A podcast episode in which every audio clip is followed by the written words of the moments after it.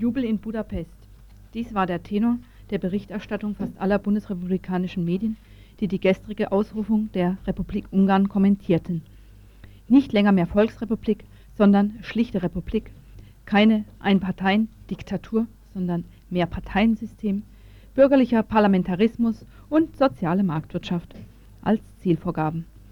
Sogar die Kommunistische Arbeiterpartei löst sich auf bzw. wandelt sich um in die Ungarische Sozialistische Partei USP, wohl um eindeutig zu dokumentieren, dass auch sie sich auf dem Weg hin zum Zitat unabhängigen demokratischen Rechtsstaat befindet, einem Rechtsstaat, auf den die Werte der bürgerlichen Demokratien und des demokratischen Sozialismus zur Geltung kommen sollen. Dies jedenfalls ist die Zukunftsversion, die der amtierende ungarische Präsident Matthias Zyros gestern entwarf. Was treibt die Ungarn zu solchen Umwälzungen in derart kurzer Zeit? Und stimmt der Eindruck, dass sich das Land im Eilschritt in die Arme des Kapitalismus wirft?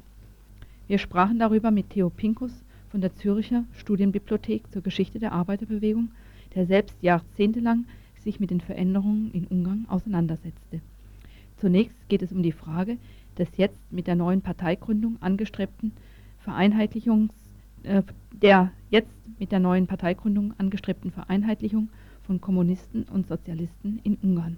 Ist für die ungarische Geschichte nicht etwa ganz neu, denn äh, nach, bei die ungarische Räterepublik wurde gemeinsam von Sozialdemokraten und Kommunisten getragen, unter Bela Kuhn damals 1919, und wurde von Interventionstruppen, also anderen und, und reaktionären äh, ungarischen äh, Brigaden, also Brigaden oder wie man das nennen kann, Armee, äh, Armeegruppen, nicht wahr, äh, blutig niedergeschlagen. Und da mussten also die Sozialdemokraten kamen dann in eine so eine Halblegalität später, wie sie sich wieder formierten unter dem Regime von Horthy und die Kommunisten waren streng verfolgt und verboten. Aber vorher hatten sie eine gemeinsame Partei gebildet, nachdem die, die Regierung nach der Revolution 1900, nach, äh, der, nach 1918, also nach dem Zusammenbruch der, der Mittelmächte, nachdem die Regierung Karoli dieser Gruppe dann diesen Leuten dann die Macht übergeben hat. Also das zur Vorgeschichte. Das ist also in Ungarn gar nicht so absolut neu, dass sich solche Zusammenarbeit ergibt. Und äh, da habe ich Hoffnungen. Da glaube ich doch, da der Niers, der Präsident, ein bekannter Reformer von früher, einer der wichtigen Leute, und der Kada, der die neue, äh, eine neue Ökonomie also mit einleiten wollte und auch zum Teil teilweise gelungen ist, da hat er eine sehr integre Persönlichkeit ist von allen eigentlich sehr geachtet und er der Parteipräsident ist von dieser neuen Partei, ist durchaus anzunehmen, dass sich viele dem anschließen und mitmachen werden dabei. Mitmachen, wobei? Die sogenannten westlichen Industrienationen befinden sich schon in den Startlöchern, um ihr Mitmachmodell auch in Ungarn zu installieren. US-Wirtschaftsstaatssekretär Salomon empfiehlt zum Beispiel, durch multilaterale Abkommen den Aufbau konkurrenzfähiger Märkte und weitere Privatisierung in Ländern wie Polen und Ungarn zu fördern. Der Westen solle mit langfristigen Programmen die Umgestaltung im Osten unterstützen, mittels zum Beispiel von Krediten, Umschuldungen und Schulungsprogrammen für osteuropäische Manager.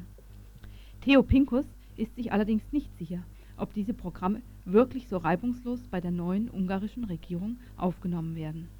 Tatsache ist, dass die neue Regierung äh, einen ganz wichtigen Beschluss gefasst hat, der durchaus nicht in der Richtung liegt, den Kapitalismus freie Bahn zu geben. Sie hat ja doch dieses äh, berühmte und berüchtigte Donauwerk da, das große Umweltschäden mitgebracht, mit sich gebracht hätte, hat sie ja gestoppt. Nicht?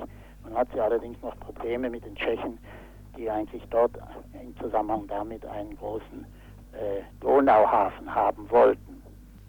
Aber Theo Pinko sieht natürlich auch fruchtbaren Boden für die Eroberungsversuche westlicher Wirtschaftspotenz.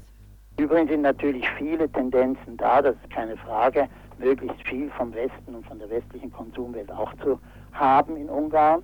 Trotzdem die Lage ja vorher schon bei ihnen relativ besser war als in anderen Ländern, in anderen realsozialistischen Ländern. Ich, äh, ich persönlich glaube nicht, dass da ein, ein ein Abgleiten in den totalen, in die totale Abhängigkeit von den westlichen Konzernen vor sich geht. sondern dass wahrscheinlich doch eine einigermaßen kluge, vernünftige Politik der Zusammenarbeit mit dem Westen möglich ist. Eine Zusammenarbeit mit dem Westen oder die Ver Unterwerfung des Landes unter, ähm, unter die Interessen der westlichen Industrienationen. Wer bietet die Garantie, dass Zusammenarbeit eben nicht in kürzester Zeit diese Unterwerfung unter ökonomische und politische Zwänge heißt? Für Theo Pinkus ist die weitere Entwicklung aber noch keinesfalls ausgemacht. Er sieht unterschiedliche Tendenzen. Wir, die, erstens mal sind natürlich in all den realsozialistischen Ländern nach diesen Ereignissen große Illusionen in den Westen. Und Sie wissen ja äh, in der Bevölkerung, nicht? Sie sehen nicht, dass äh, sie auf der anderen Seite wehren sie sich gewerkschaftlich und in anderer Weise wehren, wenn sie dann vor dem Problem von Entlassungen, Arbeitslosigkeit, Lohnherabsetzungen stehen würden, die ja auch die Folgen dieser kapitalistischen, einer kapitalistischen Entwicklung sind. Nicht?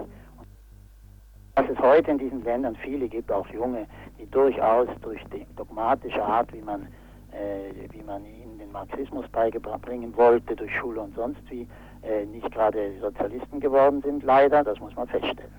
Und dass die nun ihre Illusionen äh, erst im Kapitalismus wieder verlieren müssen, nicht? soweit sie nicht persönlich Karriere machen können. Mhm. Andererseits stellt Theo aber auch gegenläufige Tendenzen fest. Es sind genügend Voraussetzungen da, zum Beispiel auch für eine große Autonomie der einzelnen äh, Produktionsstätten, auch auf dem Lande, dass man sagen kann, dass es hat schon vorher solche Möglichkeiten gegeben, dass auch ein Stück der Selbstverwaltung, die bei uns nur in kleinen Mengen bei den Alternativen ist, ohne irgendwelche große Unterstützung von anderen Kreisen, nicht, dass das dann in Ungarn sich auch durchsetzen kann. Ich kenne auch Leute, die sich damit beschäftigen, nicht? Und die sind bestimmt heute wesentlich freier, das und jenes zu machen und äh, stoßen auch bei den, bei den Behörden auf größeres Verständnis, größere Zusammenarbeit, als das vielleicht vorher war. Ob sie voll ausgenutzt werden, die Möglichkeiten, das ist sehr fraglich, denn es gibt ja auch andere, die sagen, wir bereichern uns jetzt oder wir machen, was wir können. Das kann auch die Wirtschaft vorwärts bringen, aber kann auch dann mit den Folgen begleitet sein, dass in diesen Branchen, in diesen Orten und Industriezweigen eben dann aber auch alle diejenigen unangenehmen Seiten einer äh, akkumulativen kapitalistischen Konzentration vor sich gehen. 500 Millionen D-Mark zur Außenwirtschaftsförderung haben die Ministerpräsidenten Speth Baden-Württemberg und Streibel Bayern bereits Anfang dieses Monats über ihre jeweiligen Landesbanken nach Ungarn fließen lassen. Sicherlich nicht ganz bedingungsfrei, auch wenn sie sich über die genauen Vereinbarungen noch ausschweigen. Und die ungarische Regierung hat dieses Geld angenommen. Ob Theo Pinkos Optimismus trotz dieses Geschäfts und ohne eine klare programmatische Grundlage Ungarns, die dann nicht nur Öffnung, Demokratie und mehr Konsum heißen darf, Bestand haben kann? Ich glaube auch, dass also da eine, eine Mischung heute in der Führung und so ist, die also erfahrene Kommunisten mit erfahrenen alten Sozialdemokraten und mit Leuten, die also durchaus Reformer sind. Nicht wahr? Reformisten in dem Sinn sind sie ja nicht, weil ja die Macht vorläufig noch nicht in den Händen der westeuropäischen und amerikanischen Konzerne liegt und auch nicht bei den Schweizer Banken, nicht? Mhm. sondern immer noch bei ihnen selbst. Mhm. Mit Parteien, die wir als kleinbürgerliche Parteien, also Landwirteparteien zu rechnen, die ja auch nicht ein solches Interesse haben, dass äh, sozusagen Großgrundbesitzer zurückkommen oder sonst was, nicht?